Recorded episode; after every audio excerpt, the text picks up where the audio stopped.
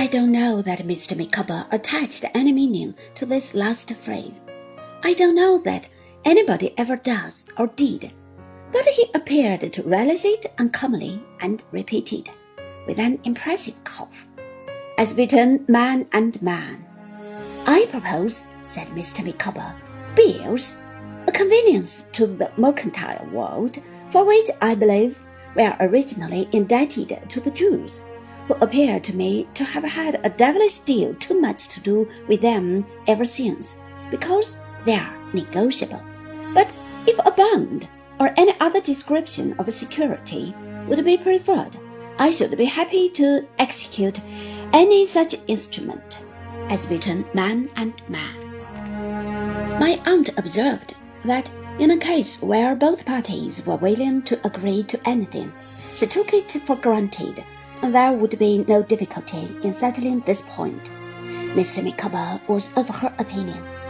In reference to our domestic preparations, madam, said Mr. Micawber, with some pride, for meeting the destiny to which we are now understood to be self-devoted, I beg to report them. My eldest daughter attends at five every morning in a neighboring establishment to acquire the process, if process it may be called, of milking cows. My younger children are instructed to observe, as closely as circumstances will permit, the habits of the pigs and poultry maintained in the poorer parts of this city, a pursuit from which they have, on two occasions, been brought home within an inch of being run over.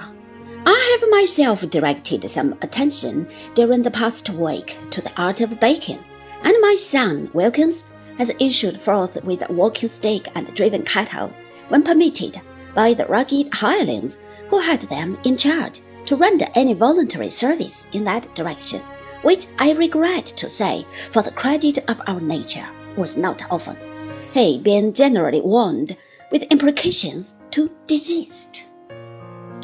All very right indeed, said my aunt encouragingly. Mrs. Micawber has been busy, too, I have no doubt.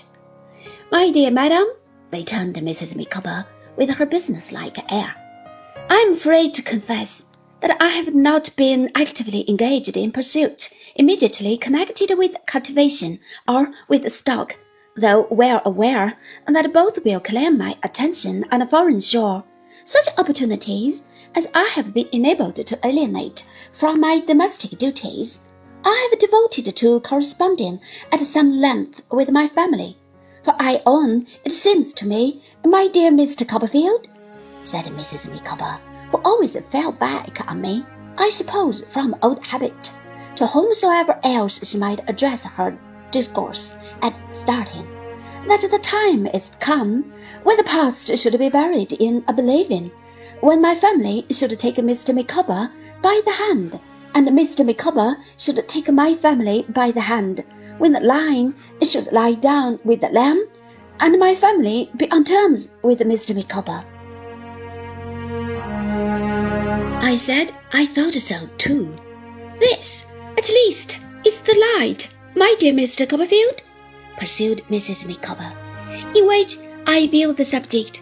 When I lived at home with my papa and mamma, my papa was accustomed to ask when any point was under discussion in our limited circle. In what light does my Emma view the subject? That my papa was too partial, I know. Still, on such a point as the frigid coldness which has ever subsisted between Mr. Micawber and my family, I necessarily have formed an opinion, delusive though it may be. No doubt, of course, you have, ma'am, said my aunt. Precisely so, assented Mrs. Micawber. Now, I may be wrong in my conclusions. It is very likely that I am, but my individual impression is that the gulf between my family and Mr. Micawber may be traced to an apprehension on the part of my family that Mr. Micawber would require pecuniary accommodation.